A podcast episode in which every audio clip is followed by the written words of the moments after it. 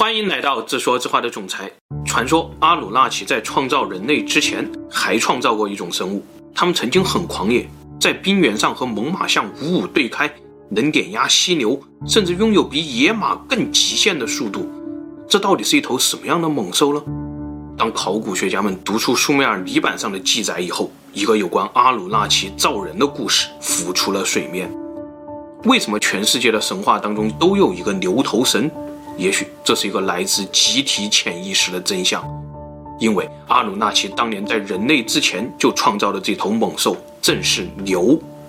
人类与牛究竟是什么关系？今天我们就来聊聊这背后的故事。时间回到一八八九年，在一个叫做尼普尔的废墟当中，考古学家们挖开了一座苏美尔人的图书馆，里面有十四万块泥板。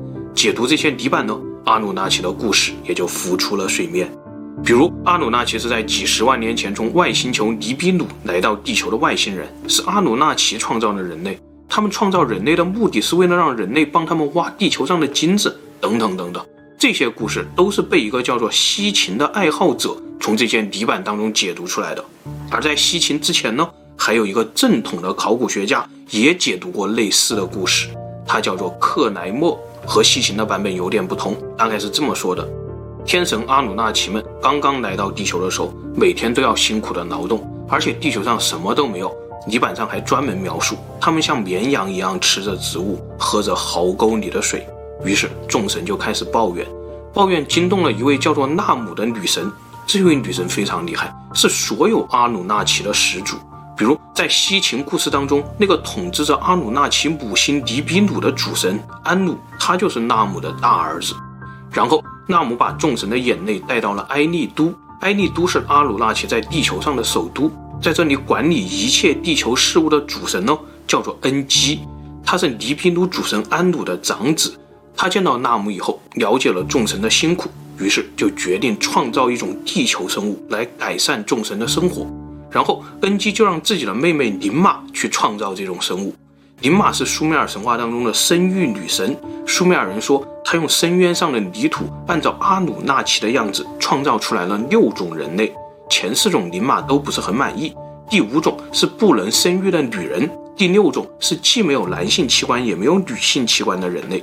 宁玛觉得差不多了，就把这六种人类拿去跟恩基看，结果恩基都不满意，还决定自己要亲手创造一种生物。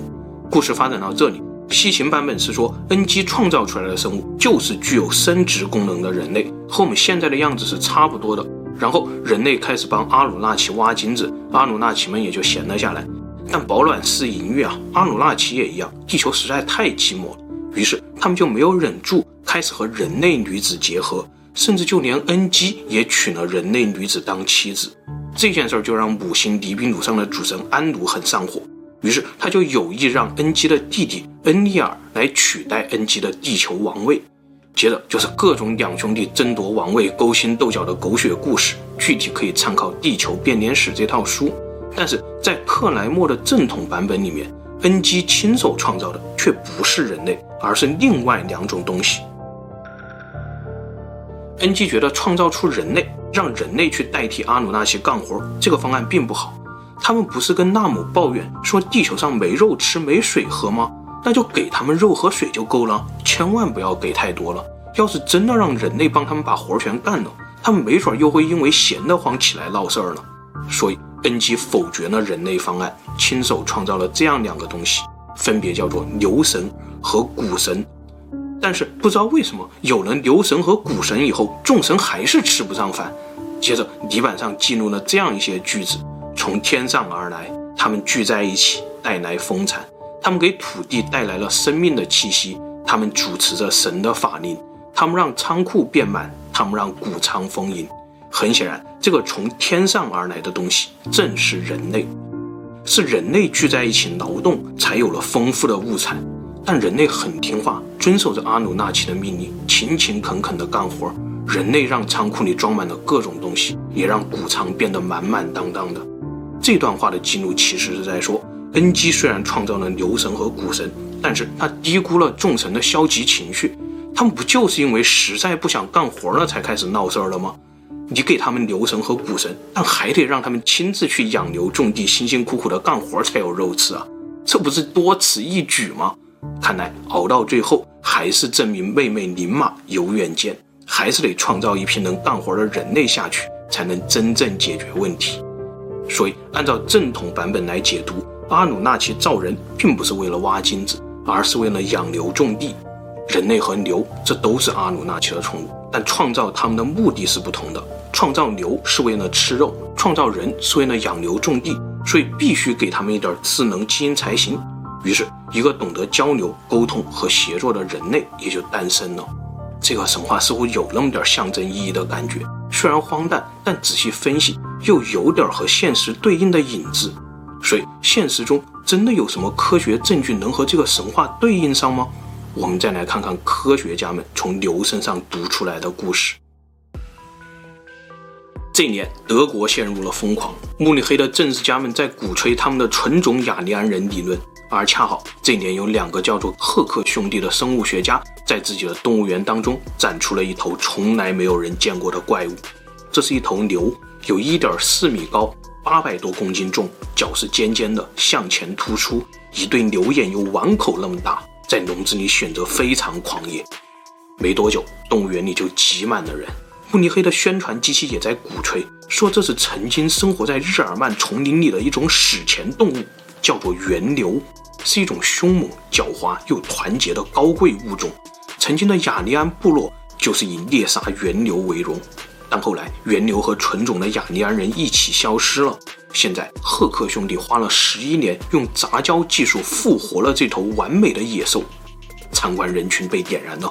但赫克兄弟演的这一出，究竟是科学还是闹剧呢？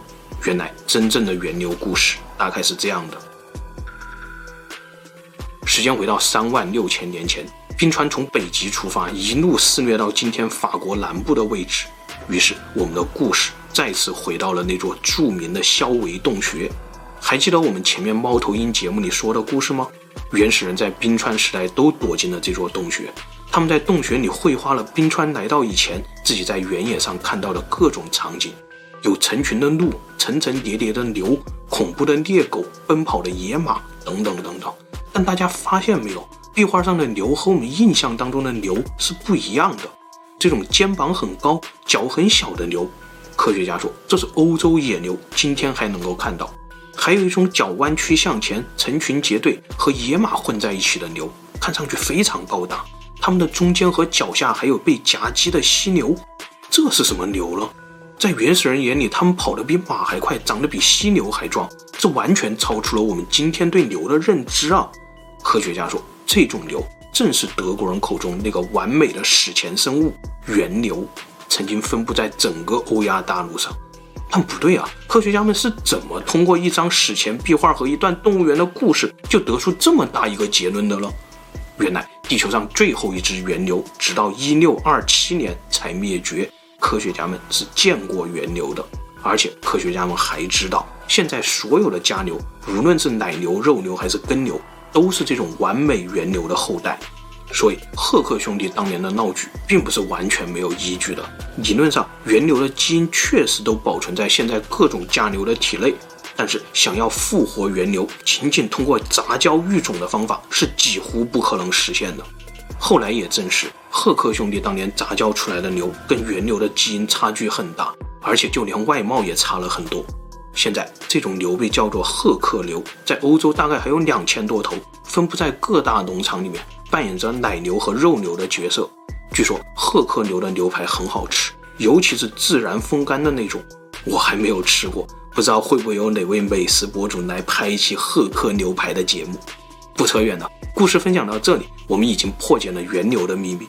但很明显，原牛故事当中有一个重大的 bug，不知道大家注意到没有？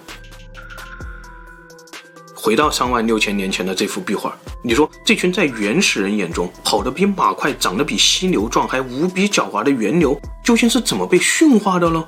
科学家说，把狼驯化成狗，是因为人和狼形成了某种互补的关系；把野鸡驯化成鸡，把野猪驯化成猪，可以靠力量取胜，造一个野猪和野鸡撞不破的围栏就可以实现了。但是原始人又是用什么样的围栏围住原牛这种小一吨重的野兽呢？现实中有和原牛一样来自冰河时代的另外两种牛，分别是欧洲野牛和美洲野牛。这两种牛至今都无法驯化。那原始人是怎么搞定比北美野牛还狂野的原牛的呢？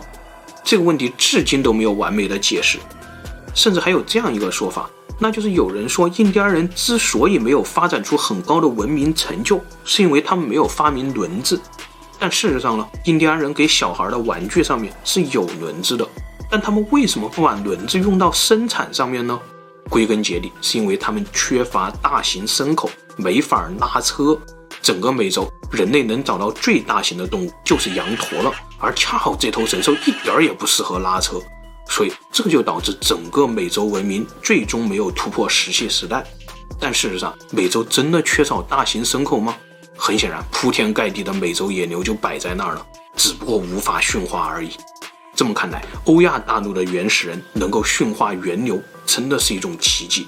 到底是怎么做到的呢？科学家说可以使用陷阱，一个很大很深的陷阱，原牛是不可能飞出去的。于是原始人就开始熬牛，让它始终处于一种不死不活的状态，牵住它，一点点的和它耗，最终把这头野兽耗成了家畜。但很明显，原始人并不同意科学家的说法。他们会说：“我们怎么驯化原牛的？这个故事不是写在泥板上吗？是阿努纳奇先改造了原牛，让原牛变成了家牛，再改造了原始人，让原始人变成了人类。人类和牛都是阿努纳奇的宠物，一个负责产肉，一个负责养牛种地。原始人究竟能不能驯化牛？这个问题似乎一下子成了整个上古悬案的关键突破口。如果能证明除了原牛以外，原始人还驯化过其他野牛，那么阿努纳奇的神话也就只是一个神话。但是，当我们开始寻找这种驯化牛的时候，更多的谜团却浮出了水面。科学家们找到的第一个研究对象就是印度的牛牛。这种牛最大的特点就是不怕热，它在后脖梗的地方长了一个驼峰，和骆驼一样，里面装的也是脂肪，用来饿的时候拿出来消化。所以，印度的牛牛是不是原始人从某种热带野牛当中驯化出来的呢？一顿搜索以后，科学家们锁定了这种叫做爪哇野牛的物种，也叫做白臀野牛。它穿着白丝袜和一条白色的包臀裤，非常的好认，肩高有一米六左右，体重七百多公斤。现在生活在东南亚的热带雨林当中。九十年代，科学家们开始用基因技术研究牛牛和爪哇野牛。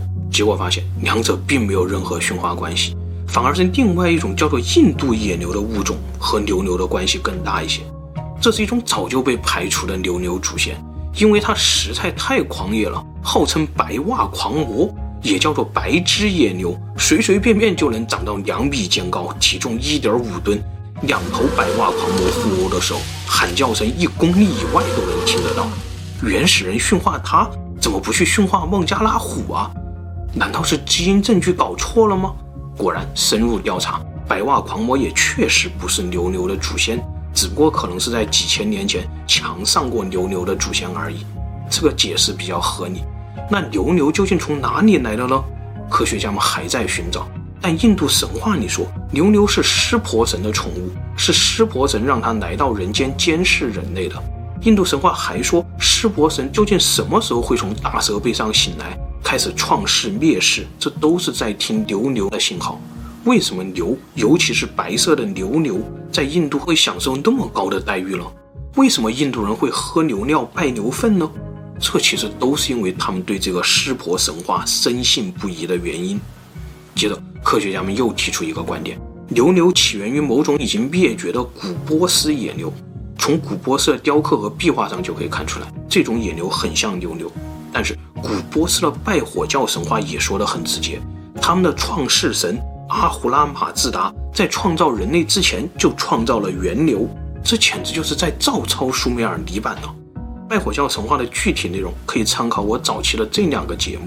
总之到最后呢，科学家们好不容易找到了这种波斯野牛的后裔，一研究更乱了，原来牛牛也是从原牛培育出来的热带品种。培育路线也是从苏美尔到波斯再到印度一脉相承，和神话一一对应。看来牛牛对破解问题丝毫没有帮助，只能寻找下一个目标了。水牛在中国南方很常见，别看它静悄悄的，其实它比黄牛还要暴躁。水牛和黄牛虽然都叫做牛，但根本上是两种不同的物种。水牛是水牛属的，黄牛其实是一种牛牛和原牛的中国杂交品种。科学家说，在史前的时候，野水牛比原牛还要凶猛。想象一下，原牛在草原上奔跑，可以使用集体冲锋的战术，但野水牛在河里只能单打独斗，而他们的对手呢，是水里各种鳄鱼。所以水牛长得非常强壮，牵引力可以达到黄牛的两倍。它体内的力量基因 AMD1 有三个拷贝，而黄牛体内呢只有一个拷贝。但是问题又来了，远古中国的原始人究竟要怎么驯化这头猛兽呢？显然这次在水里你用陷阱是肯定不行的。问题变得更复杂了。再看一下中国神话，那位开创一切农业生产的神农氏。不正是一个牛头神吗？还有传说中开创了三苗农耕文化的南方霸主蚩尤，不也是一个牛头神吗？难道中国人也是靠天外飞仙的神力驯化了水牛？这个问题很恐怖，因为当我们解剖水牛基因的时候，意外发现了一个叫做 OXTR 的基因，这个基因人类也有，专门负责调节人类的社会性认知与行为。这个基因的背后。简直就像听到了恩基、伏羲、蚩尤、神农这些上古神族的酣睡声音一样，不能再往下跑了，再跑阿努纳奇要复活了，赶紧离开中国水牛，再去寻找下一个目标。终于，科学家们在印尼的巴厘岛上发现了这种和爪哇野牛长得一模一样的巴厘牛，也是白丝袜和包臀裤。但它们显然已经被驯化了，会耕地、会挤奶，比他们的野牛祖先小了好几个型号，性格也变得温顺很多。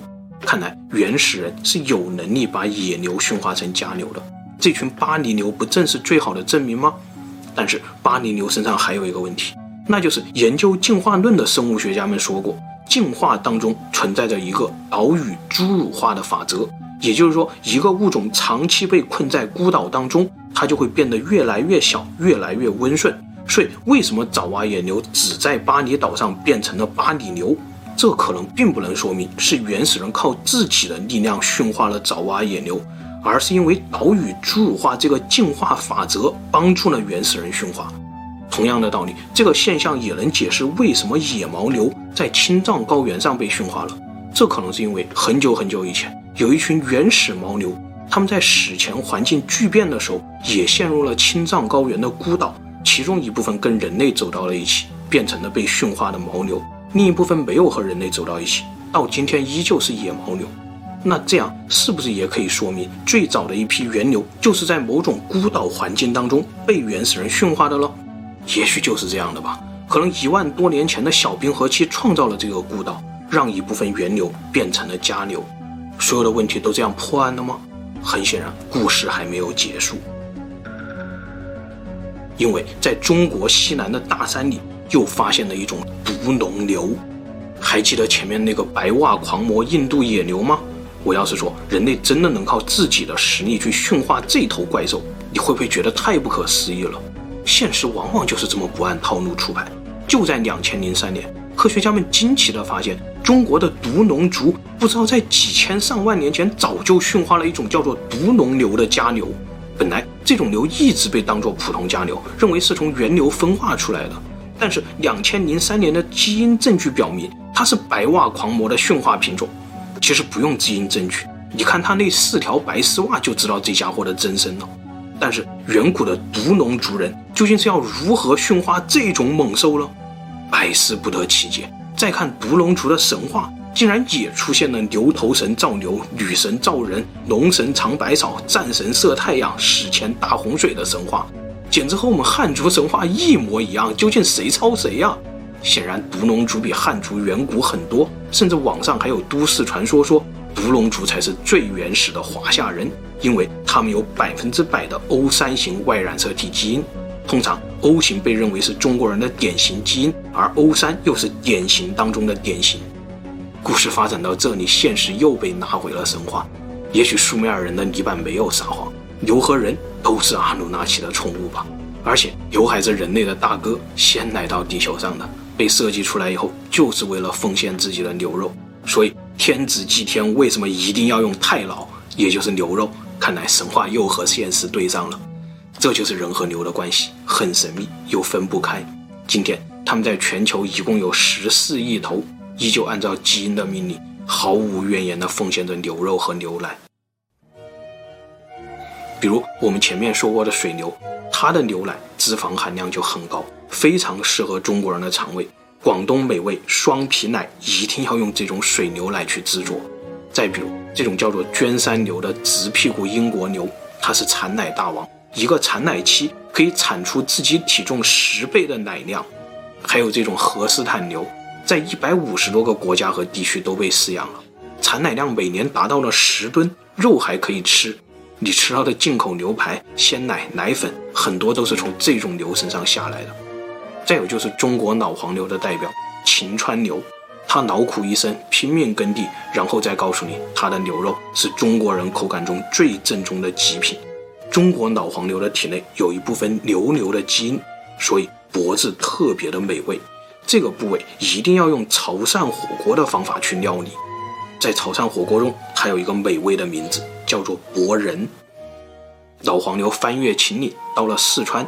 就变成了这种稍矮一点、漫山遍野的四川黄牛，他们的牛肉是做牛肉干的极品，同时正宗的潮汕牛肉也一定要用这种四川黄牛，活着运到潮汕以后现宰现吃，一定要是肉还在跳的那种，就直接下锅。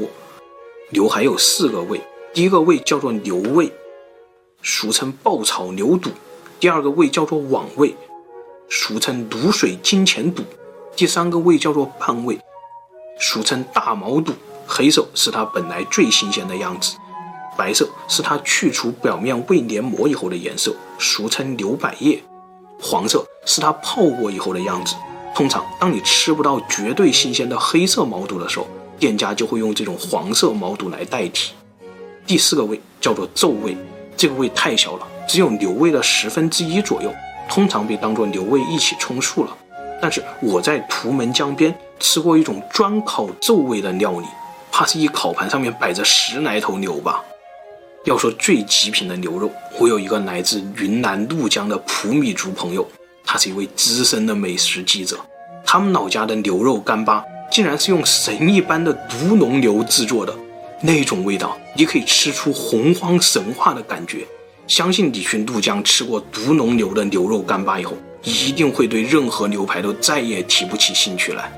那些牛排牛吃着高热量的玉米，一辈子都待在小小的房间当中，牛胃上面还要开个孔，实在是影响口感。但无论如何，牛肉牛奶这绝对是养活了全球人类的史前黑科技。也许人类与牛真的就是一对宠物兄弟吧。这样看来，下次阿努纳奇再回地球的时候，我们的正确做法不应该是献上金子。而是端上一大桌子的牛肉料理，无论是欧洲牛排、日本和牛，还是四川的毛肚火锅、潮汕的牛肉涮锅，或者是神一般的怒江独龙牛肉干，总之就看各位阿努天神到底喜欢吃哪种了。好了，今天的故事就分享到这里，谢谢大家。最后，富人说后面还有一长段吃播内容，你别删了呀。